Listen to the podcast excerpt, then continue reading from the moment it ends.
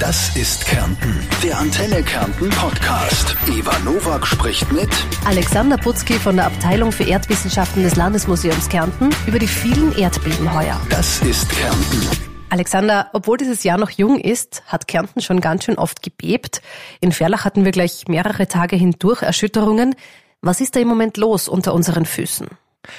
Wir haben in, in Kärnten eine besondere Situation. Zwei Platten oder zwei Erdkrustenteile verschieben sich gegeneinander. Das hat dann auch zur Alpenbildung geführt. Und diese Alpenbildung geht weiterhin vonstatten. Durch diese Alpenbildung verschieben sich die Erdkrustenteile so ein bisschen. Die verhaken sich mit der Zeit und zu gegebenen Zeitpunkt, wenn der Druck groß genug ist, dann ähm, löst sich diese Verhakung und die Erde bewegt sich ein ganz, ganz, ganz bisschen. Das sind ganz geringe Erdbeben, die wir hier in Kärnten Gott sei Dank haben, sind allerdings relativ viele. Heuer waren es schon über 30 Erdbeben, die wir in Kärnten hatten. Davon waren circa sieben spürbar. Ähm, das ist eine relativ hohe Zahl schon. Normalerweise sind um die 50 Erdbeben spürbar in Österreich über den ganzen Jahresverlauf. Und in Kärnten hatten wir letztes Jahr zum Beispiel elf spürbare Erdbeben. Da gab es ja dieses stärkere Erdbeben von St. Veit und heuer hatten wir eben das stärkere Erdbeben in äh, Ferlach. Und das hängt meistens mit der Alpenbildung zusammen. Im Süden von Kärnten verläuft die periadriatische Naht. Das ist eine große, große Störungszone. Die geht nach Slowenien im Osten weiter und nach Westen bis nach Italien weiter. Und an dieser Störungszone bewegen sich diese Erdplattenteile oder Platten wenige Millimeter pro Jahr über Jahrmillionen. Und da kommt es immer wieder zu Erdbeben, zu Bewegungen, die tektonischen Ursprungs sind. Jetzt klingt das ja nach einer sehr großen Sache. Du hast gesagt, die Alpen bilden sich eigentlich noch weiter. Heißt das, dass da noch Berge entstehen werden in den nächsten Jahrhunderten, Jahrtausenden? Das wäre schön, ähm, die Erosion, also die Abtragung der Berge und die Aufhaltung der Berge, also die, das Herausheben der Berge, hält sich in etwa in, im Gleichgewicht. Das heißt, die Alpen wachsen ein bis zwei Millimeter pro Jahr hinaus in die Höhe. Im gleichen Zuge werden sie aber auch ein bis zwei Millimeter durch Verwitterung, durch den Regen, durch Schnee, Gletscher wieder abgetragen, so dass die Höhen sich nicht wirklich signifikant ändern. Und das ist ein Prozess, der läuft über sehr viele Jahrmillionen. Das bekommen wir in unserem Menschenleben gar nicht mit. Okay, also es wird jetzt nicht plötzlich irgendwann ein neuer Berg entstehen. Nein, so schnell geht, äh, geht die Geologie in der Regel nicht vonstatten. Das passiert dann in aktiveren Störungsgebieten. Zum Beispiel auf Kreta gab es mal ein Erdbeben, wo dann wirklich ein Versatz war von acht Metern. Das werden wir hier nicht erleben. Jetzt sind aber in unserer Umgebung in den letzten Jahren schon auch Großereignisse zu verzeichnen gewesen. Ich erinnere jetzt an Zagreb zum Beispiel 2020. Hat das auch mit dieser Linie zu tun, auf der wir uns da befinden? Das hat auch mit der Alpenbildung zu tun. In Zagreb, Kroatien, ähm, sind es die äh, Dinariden, die aufgefaltet werden. Die Adriatische Platte, die letztendlich den Apennin auch bildet, die schiebt sich so leicht äh, nach Norden, Nordwesten und ähm, faltet eben dadurch ähm, die Alpen auf und auch die Dinariden. Und diese Kollision wird verursacht durch Afrika. Afrika schiebt sich weiterhin nach Norden und diese kleinen Kontinente, die dazwischen sitzen, wie die Adriatische Platte, die sorgen dann eben für verschiedene Störungsbereiche, wo dann immer wieder Erdbeben passieren können. Mhm. In Kärnten sind die Erdbeben meistens ähm, relativ schwach, können bis zu einer Stärke von vier oder fünf haben auf der Magnitudenskala. Schwerere Erdbeben kommen sehr, sehr selten vor. Also Erdbeben, die eine, eine Stärke von sechs, sieben oder gegebenenfalls sogar acht aufweisen, die kommen maximal alle 500 Jahre vor. Das letzte große Erdbeben war zum Beispiel 1348, das Erdbeben von Villach oder Umgebung von Villach. Das hat zur Folge gehabt, dass äh, Großteile des Dobratschs südlich des Dobratschanks abgerutscht sind. Es gab Bergstürze, Felsstürze und diese waren sogar imstande, die Geil etwas aufzustauen, so dass dann im Anschluss, als der Damm wieder brach, äh, die Geil dann nochmal Teile von Villach überschwemmte. Und im Zuge des Erdbebens treten häufig Brände auf. 1348 war das Beben im Jänner, am 25. Jänner. Und daher heizt man natürlich zu der Zeit noch mit offenen Feuern. Und wenn dann die, die Erde schaukelt, die Feuer umfallen oder die Herdstellen umfallen, dann gibt es natürlich meistens Großbrände und das ist immer die größte Gefahr eines Erdbebens, Feuer oder dann Überflutung durch äh, Dammbrüche oder Bergstürze. Das Erdbeben an sich bringt die Häuser zum Einstürzen und das vervielfacht oder erhöht natürlich die Gefahr eines Feuers.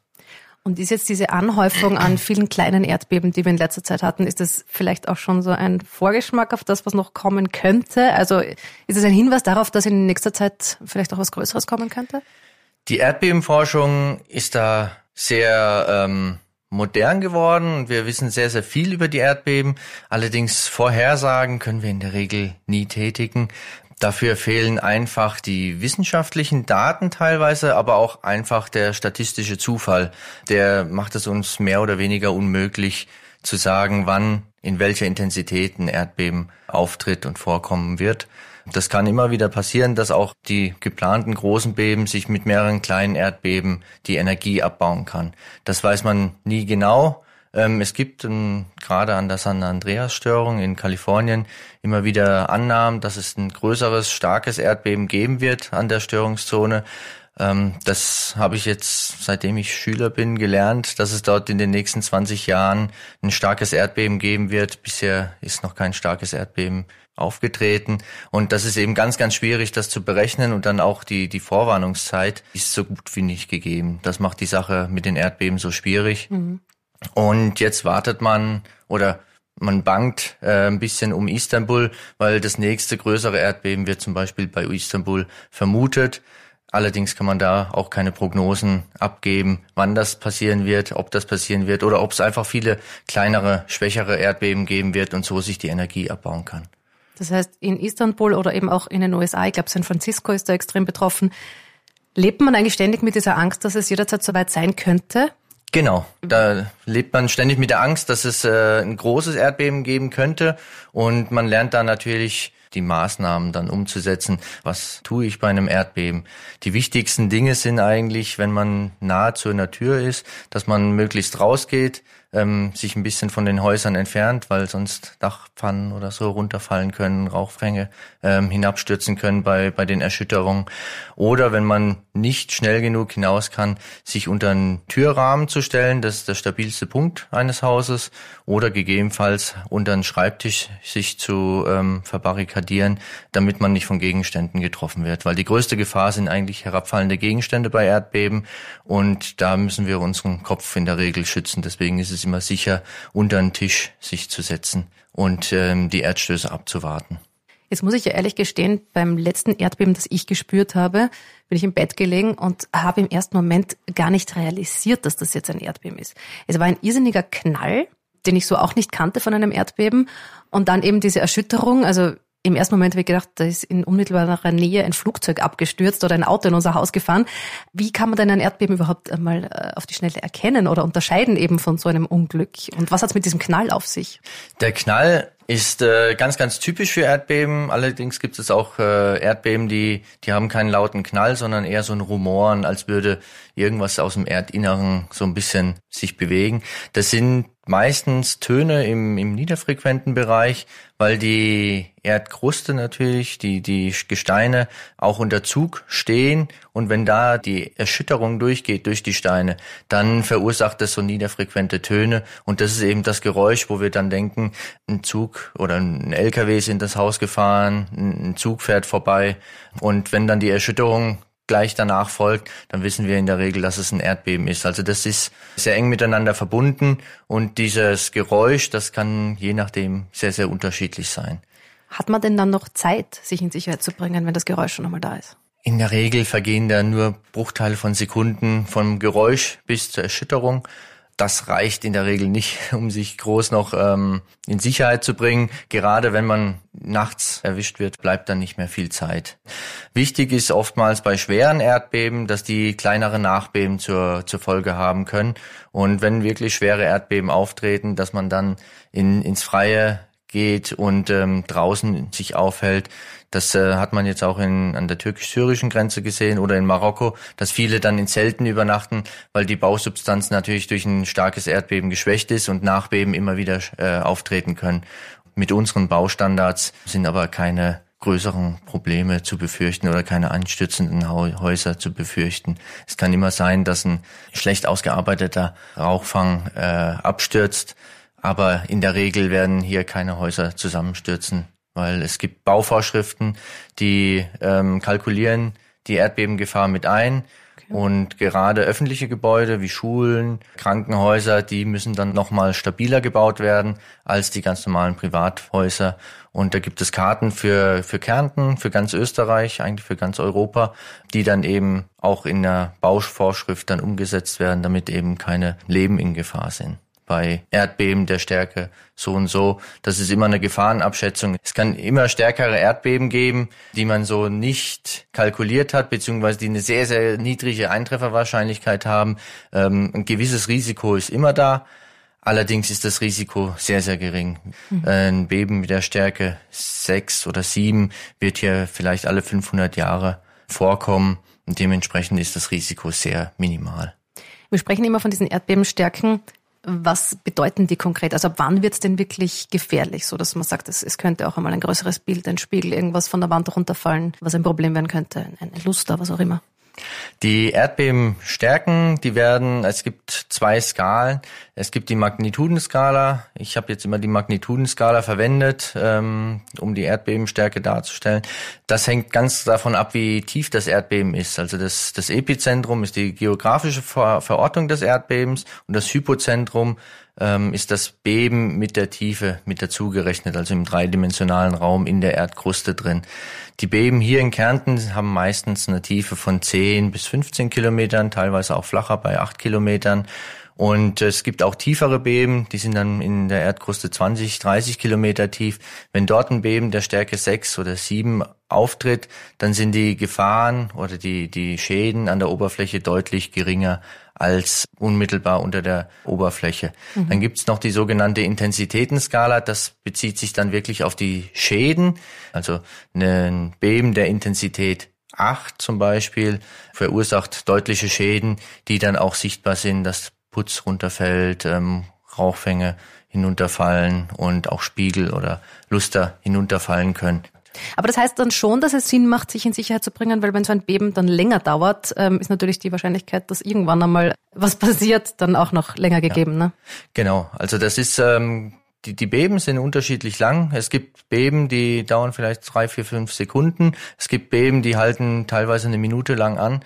In äh, Japan gab es 2011 ein starkes Erdbeben das wir alle äh, noch gut in Erinnerung haben wegen dem Fukushima-Unfall da, durch, durch, den Tsunami, der da entstanden ist. Und dieses Beben hat äh, teilweise über eine Minute lang gedauert und die Erde geschüttelt. Das ist, überlappt sich dann häufig auch mit stärkeren Nachbeben, die dann auftreten können. Macht immer Sinn, sich in eine sichere Position zu begeben. Jetzt haben wir schon ein bisschen über den Andreasgraben gesprochen. Da gibt es ja auch Filme darüber, was da so alles passieren könnte.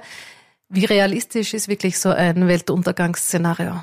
Das ist natürlich filmtechnisch und so wird das natürlich bis zum Maximalen ausgereizt. Das sind natürlich Katastrophenszenarien, die so nicht realistisch sind. Ein Fünkchen Wahrheit ist immer dabei. Das ist einfach diese Störungszone.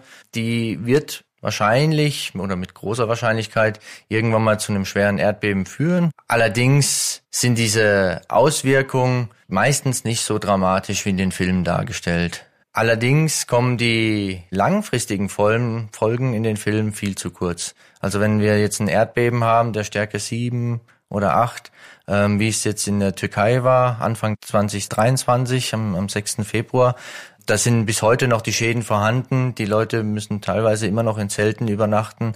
Und der Wiederaufbau, das ist der längste und der schwierigste Teil. Und das beeinflusst wirklich dann nochmal stark die, die Menschen und äh, die Population in dem Umkreis. Das, ähm, da komme ich dann zum nächsten Punkt.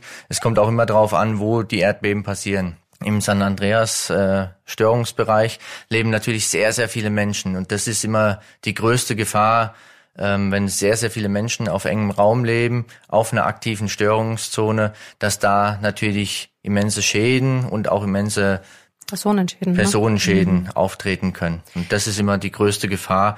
Der Mensch siedelt gerne in gefährlichen Bereichen. Man kennt das vom Vesuv in Neapel.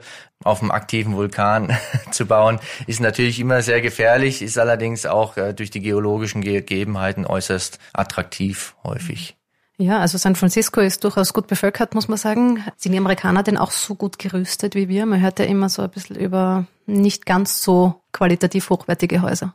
Das ist schwierig, inwieweit da die Bauvorschriften vorhanden sind und umgesetzt werden, das kann ich, kann ich nicht beurteilen. Allerdings ähm, hat man natürlich eine riesige Fläche auch um diese großen Städte herum, um San Francisco herum, ähm, wo halt relativ wenig Geld vorhanden ist von in der Bevölkerung und wo einfach diese Kosten einfach nicht äh, getragen werden können von der Bevölkerung, erdbebensicher zu bauen. Das Zentrum von San Francisco wird wahrscheinlich oder sehr wahrscheinlich sehr stabil sein.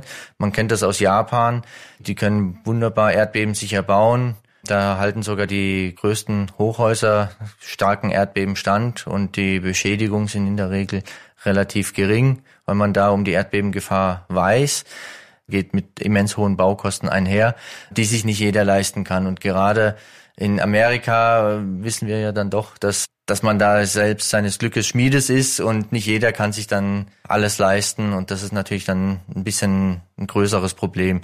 Und die Gefahr in, in gerade in den USA geht natürlich von Bränden aus. 1906 mhm. gab es schon ein schweres Erdbeben und da gab es dann einfach durch geborstene Gasleitung, durch ausbrechende Feuer immens hohe Verluste und einen immens großen Brand, bei dem sehr, sehr viele Menschen dann nochmal gestorben sind. Da war das Erdbeben nur so ein Trigger für ein viel, viel größeres Problem. Also wenn die Straßenzüge weit genug gebaut sind, dass die Feuer nicht über die einzelnen Viertel hinaus greifen können, dann ist da schon schon viel gewonnen und das ist dann auch was was Wichtiges. Und ich kenne das jetzt auch wieder nur aus Japan. Da hat man äh, immer wieder Löschteiche äh, für Hochhäuser, die nur dazu dienen, in dem Fall von einem Brand das Haus schnell zu löschen, damit eben das Feuer nicht übergreift mhm. auf andere Gebäude. Ihr habt jetzt im Moment die Sonderschau mit dem Titel Kärnten bebte, in Klammer das E. Und du hast schon ein bisschen erzählt, eben vor allem von diesem Ereignis in Villach. Das ist ja schon wirklich so ein bisschen wie in einem Katastrophenfilm, wie du das beschrieben hast. So, das bricht der halbe Dopatsch runter, danach ist Villach überschwemmt. Kann sowas noch einmal passieren? Das ist gut möglich, dass sowas nochmal passieren kann. Wobei wir natürlich auch sagen müssen, dass je mehr vom Dobrat schon runtergefallen ist, desto geringer wird die Gefahr das nochmal so viel runterbricht. Der Gletscher, der durch das Geiltal ging, formte die Südflanke vom Dobratsch und übersteilte diese Südflanke und dadurch ist die sehr, sehr stark anfällig für gravitative Prozesse. Das heißt, das heißt wenn eine Erschütterung, genau, wenn mhm. eine Erschütterung stattfindet oder wenn die Verwitterung wirklich an setzt, dann kann immer wieder was runterfallen. Selbst 2015 gab es einen kleineren Felssturz am Dobratsch und es kann immer wieder passieren, auch einfach nur durch viel Regen, durch Eisbildung, also wenn der Frost in das Gestein reingeht, dann wird äh, das Volumen des Wassers durch die Eisbildung vergrößert und sprengt dann das Gestein auf und kann so auch kleinere Bergstürze verursachen. Und das ist jederzeit möglich durch eine sehr, sehr lange und heftige Erschütterung wie das Beben eben 1348 kann dann auch ähm, passieren, dass äh, größere Teile des Berges abstürzen und dann wirklich einen Schuttfächer bilden. Die sogenannte Schütt heißt nicht umsonst so. Das sind wirklich große, teilweise Auto große oder teilweise kleine Hütten, große Gesteine, die im Geiltal liegen. Ist äh, zu Recht ein Naturschutzgebiet, ganz, ganz äh, bedeutsam. Und ähm, ja, also das ist eine Zone, darf das dann auch nicht bebaut mhm. werden, weil mhm. da einfach immer wieder die Gefahr vorhanden ist, dass da was abbricht. Das Katastrophenszenario, dass der halbe Dobratsch abstürzt, ähm, Feuer in Villach ausbricht und danach noch die Flut kommt, das ähm, ist heute relativ, denke ich mal, relativ gut in den Griff zu bekommen, weil wir einfach große Maschinen haben, die dann auch äh, sehr, sehr schnell eingesetzt werden können, ähm, um dem bisschen entgegenzuwirken. Entgegenzuwirken. Wir haben die Geil äh, vielleicht wieder freizuräumen, eben damit es nicht zu diesen Verklausungen kommt. genau, so genau. Wir haben äh, vom vom hydrologischen Dienst gibt's äh, natürlich auch so so kleinere Dämme, die gegebenenfalls gesperrt werden können, dass äh, Felder überschwemmt werden, bevor dann eben das Gros des Hochwasser Villach erreicht. Jetzt mal provokant gefragt: Wo in Kärnten würdest du nicht bauen? Mit deinem Hintergrundwissen.